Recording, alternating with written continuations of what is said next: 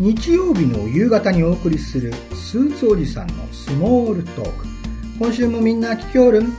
スーツおじさんこと服飾ジャーナリストの山本照弘です。35年以上にわたってメンズクラブ GQ ジャパンといった男性ファッション誌の編集者をやってまいりました。2008年にビジネスパーソン向けの媒体アイラスタイルマガジンを創刊して現在はウェブ編集長をやっております。7月よりスタートしたこの番組スーツおじさんのスモールトークでは各界で活躍する岡山にゆかりのある方を番組にお招きすることもあります。今週も岡山出身の大物をお迎えしますのでぜひ後半のスモールトークまでお聞きください。スーツおじさんのスモールトーク。それでは今週もスーツトークからお話していきましょう。本日はビジネスバッグについてです。岡山をはじめ中四国のビジネスパーソン。これ車通勤の方も多いですよね。ただ手ぶらで会社に向かうわけにもいきませんのでではどんなバッグを持つべきなんでしょうか。私がずっとお勧めしてきましたのはブリーフケースです、えー、昔のねビジネスマンたちが持っていたでっかい弁護士の方のロイヤーバッグですお医者さんが持っているドクターバッグ。これもブリーフケースの一種ですがもう少し薄まちの軽いものもあります。ただ街が薄すぎて置いた時に倒れてしまうようなものはこれあのなかなかこう取り扱いが難しくて、例えば就活生がね、面接にそれを持って臨んだとしたら、バッグの置き場所でまごまごしちゃったりしますよね。ですから、就活生にもビジネスパーソンにも、自立型で2ハンドル、つまり取っ手が2つあるブリーフケースを持つことをお勧めしています。そもそもこのブリーフというのは英語で書類のことです。というわけでビジネスパーソンが書類ケースを意味するブリーフケースを持つことは当然といえば当然ですね。ただ、これ働き方が変化して、ブリーフケース以外の選択肢もありになって。ここで、アイラスタイルマガジンウェブの読者アンケートを見てみましょう。あなたがビジネスで使っているバッグはどのタイプ？ブリーフケース30%、ビジネストート30%、リュックサック22%、ショルダーバッグ16%、バッグは使わない2%。ね、やはりブリーフケース30%で1位なんですが、ビジネストートも同率1位となりました。ね、これ実は、このビジネストートっていうのは日本のビジネスパーソンのニーズに応えて作られたものなんですね。もともとトートバッグって、ね、皆さんよくご存知の LL ビーンだとか、日本だと市沢ハンプだとか、ね、有名ですけれども、これ LLB のバッグってもともとフィッシングやハンティングのアウトドア用品を運んだり、食材を運んだりする用途ですよね。で、一沢ハンプさんも大工さんがこう道具を運んだり、牛乳屋さんが牛乳配達するみたいなことのために作られたバッグなんですが、荷物の多い日本のビジネスパーソンが、まあ、ビジネスにもとうとう使いたいという風なニーズが出てきて、これ最初はね、海外のブランド全く相手にしてくれませんでした。いや、それカジュアルだから。えー、っていう風な理由で作ってくれなかったんですが、これ2000年代初頭にアメリカのバックグラウンド、コーチが日本で爆発的に売れていた時にですね、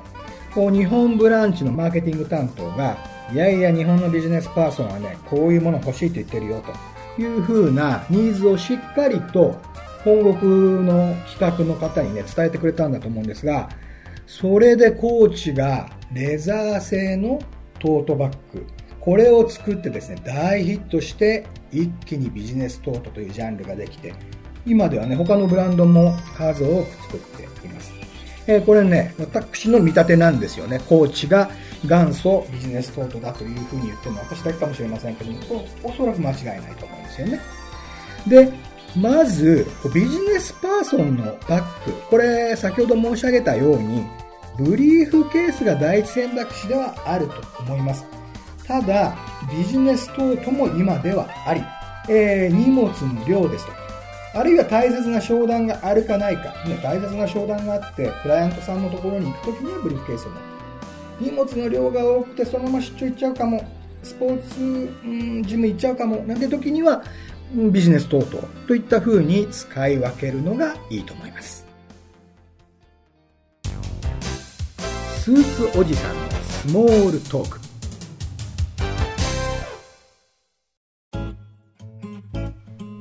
て後半はスモールトークのコーナーです。スモールトークは日本語で言えば小話。ファッション以外のあれやこれや様々なトピックで小話を話していきたいと思います。今週はインテリアデザイナーの片山正道さんにお話をお伺いします。片山さん、岡山の瀬戸出身でいらっしゃいます。2000年にワンダーウォールという自分のインテリアデザイン事務所を設立されてからは、2006年にユニクロのニューヨーク総合店、2009年に原宿のナイキストア店、2011年にロンドンのマッキントッシュのストア、2011年に香港のリッツ・カールトンのバーラウンジ、2012年にはパリのプランタン百貨店のリニューアル。これね、読んでるだけでもこの番組終わっちゃいそうなほどね、いっぱいプロジェクトを手掛けていらっしゃるんですよ。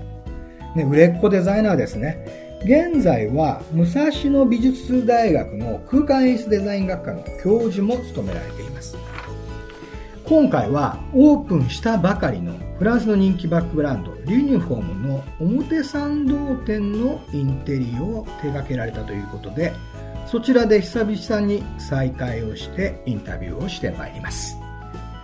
リ。ユニフォームはあのフランスの軍隊が使っているようなハイクオリティの帆布、いわゆるキャンバスを使った機能的でおしゃれなバッグでとっても人気があります。片山さんはユニフォームがパリに最初に旗艦店を作られた時、そして日本に最初に進出した1号店、丸の内のお店、これいずれも片山さんがインテリアデザインを手掛けられています。本日はユニフォームの創設者でクリエイティブディレクターの女性、ジャンニ・シニョールさんも来日しています。まずは彼女にブランドやバッグについてインタビューをしてまいります。その後、片山さんには今回の表参道のショップデザイン、そしてこれまでのお仕事、そしてそして岡山についてもインタビューをしてまいります。今日はですね、えー、青山のユニフォームのオープンということで、えー、ユニフォームの共同経営者でクリエイティブディレクター、ジャンヌ・シニョールさんにインタビューをさせていただきます。こんにちは。こんにちは。あの、改めて、えー、ユニフォームのブランドコンセプトを一言で教えてください。The concept of the store was, uh, uh, we talk, when we talk with Katayama-san, was to create uh, a warm atmosphere for give a specific experience to the customers, not a classic retail space with shelves and bags only. この片山さんとこのショップを作る時のコンセプトというのが家のようなものにするというところだったのでただのこうリテールショップのようなものではなくてその家を感じられるようなっていうのが一番のコンセプトですねなので、えーとまあ、例えばそこにこう高さを出してたりですとか、こう天井の高さも変えたりですとか、ちょっとこう一つの家の中でこう空間を区切るような、えー、そういうところがコンセプトになってますね。普通のリテールショップのように、こう商品の棚があって商品を並べるみたいな感じではなくて、えっ、ー、と、そうですね、家を感じてもらえるようなっていうのが一番のコンセプトになります。ジャンさんの作られるそのユニフォームのバッグってすごくライフスタイルを感じるので、まあ、まさにこのバッグを使って生活をするようなこうイメージがこう喚起できるようなお店だと思うんですけれども、日本だとどういう人たちにどういうふうにこのバッグを使ってほしいですか？No, I don't need to have specific customers. Mm-hmm. I think that my bags, my collection is super basic collection. ベーシックである。The added value of my um, of my brand is to give uh, a super good quality of canvas because I love canvas. It's not for one people, it's for everybody. ああ、確かにその布製で非常にこう丁寧にあの縫ってあるそのバッグはね、あの一つのタイプのあの人だけでなくていろいろな人たちに軽くて使いやすいバッグであるというふうにね、はい、今言われたと思いますね。はい非常に特徴的なのは、あの、その布製のクオリティの高いバッグで、その、あらゆるライフスタイルをこうイメージできるっていうことと、あと一番大きなポイントとしては、ブランドロゴがドカンと入っているバッグではないということで、自分自身のバッグになり得るっていう、とても素敵なあのブランドだなと思いました。今日はありがとうございます。Thank you so much. Thank you so much. Merci beaucoup. 片山さん、こんにちは。こんにち。は。片山さんにこの前お目にかかったのは、ロンドンのマッキントッシュのお店のオープンでしたはい。はい、はい。ねえ。ずいぶん前。ずいぶん前になりますけどね、ご無沙汰しております。今日は、あの、こちら、南青山にできたリュニオムの、あの、お店のオープンでお伺いしましたが、片山さん、あの、ユニフォームのパリのお店も、はいあと丸の内のお店も手掛けられていますが、それぞれの、まあ、共通点と、はいまた相違点、はいこれ、まず教えてください。はい。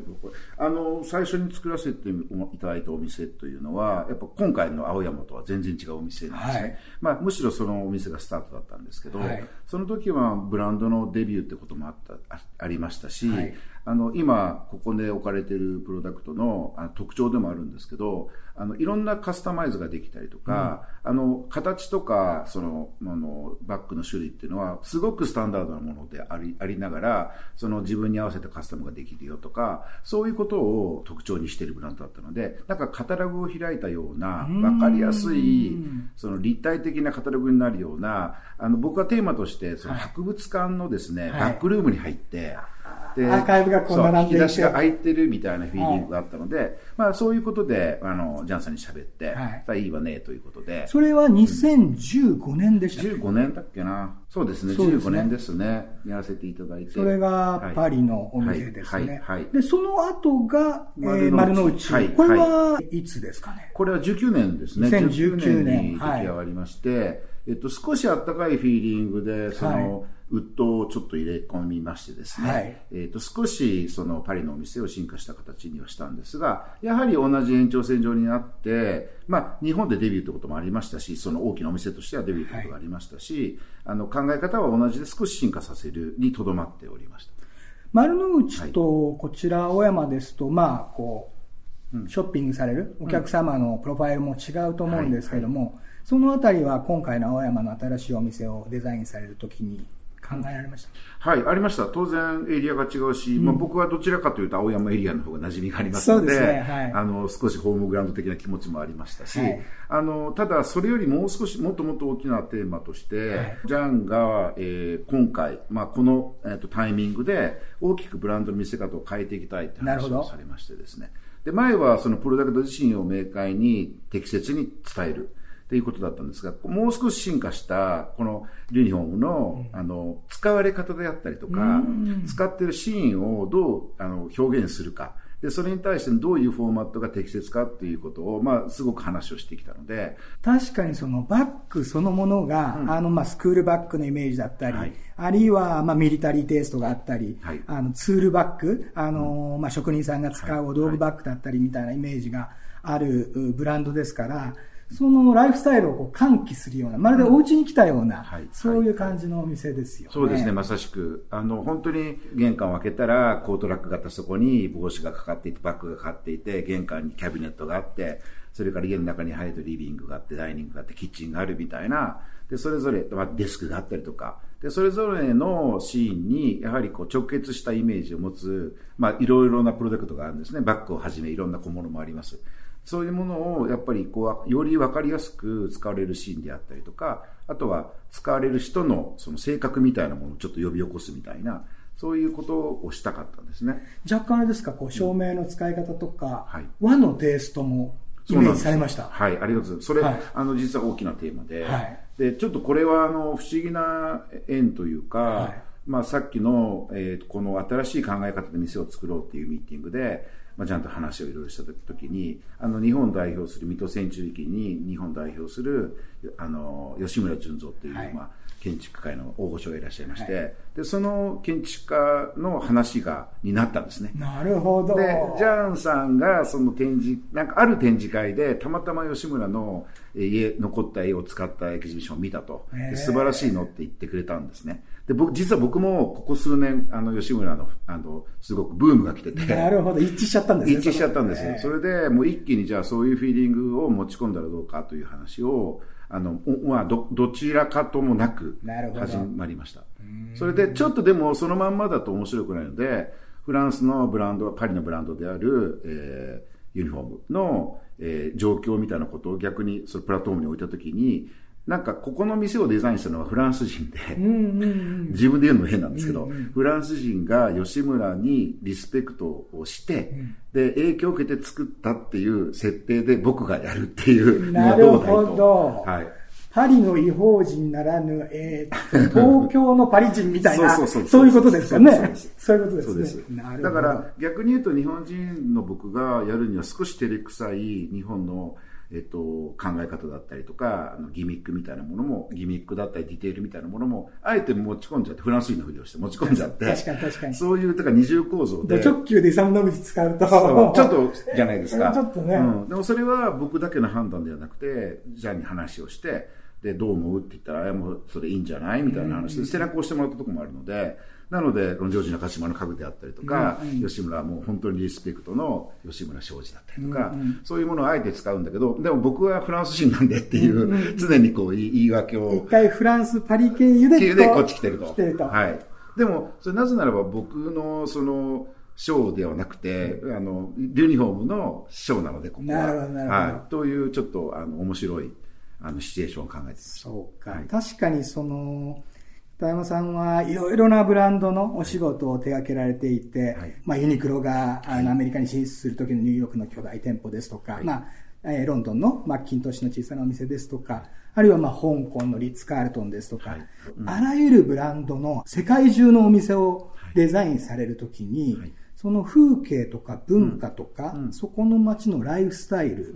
ていうのは、こうデザインにどのように影響するんですかね？はい、あのまずやっぱりあのか一番最初に考えることは僕に、まあ、チャンスをいただいたブランドのその背景というか、そのブランドの立ち位置をしっかりリサーチをしてでそのブランドが、まあ、アメリカのブランドでアメリカっていうことももちろんありますけど、はい。ユニクロであればユニクロ日本とのブランドがアメリカではい。お店を開くっていうこともあるじゃないですか、はいなので必ずその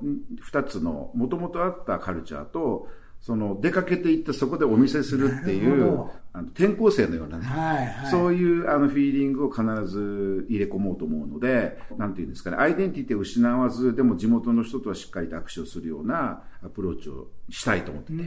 だからまあユニフォームで言うとそれがちょっと面白い現象になって。そうですねうん そういうなんか、ねはい。だからそれはあの必ずこのブランドだけじゃなくても、様々なブランドではそんなことを思いながらやっております。でもやっぱり僕自身は日本人ですし、ただ日本人とはいえ、まあ僕今年で57ですけど、やっぱり生まれた時から西洋の影響をすごく受けてますから、そういうものをまちゃんと混ざった状況での僕、日本人の僕っていうところで、あまり無理をしないように、常に考えているので、だから、あの、混ざっちゃうんですね、やっぱり、西と東のカルチャーっていうのが。まあ、それが、まあ、うちの会社らしかったり、僕らしかったらいいのかなと思いながらやってます。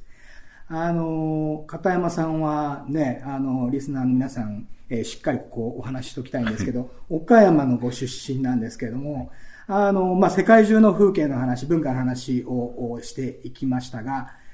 岡山でこう印象的に残っている風景、街並みがあったら教えていただきたいなというのと、はい。あと、まあ、世界中でこうプロジェクトを手掛けられている、うワンダーウォール片山さんですが、岡山でこういうプロジェクト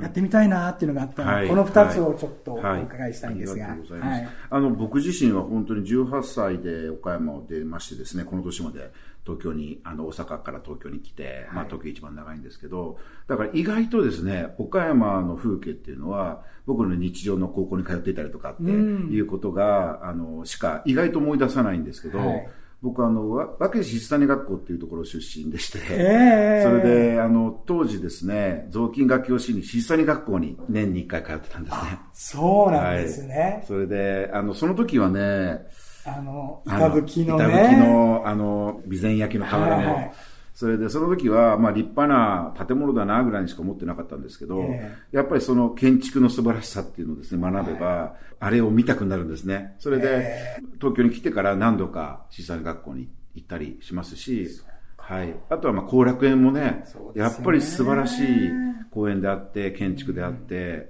あの、だから岡山ってすごいいっぱい財産が残ってる。それから、県庁舎も前閣にさん、そうですねあの、本当に、あの、吉村純三と同世代の、まあ、日本のモダリズムを牽引した建築家の作品がたくさんあるんですね。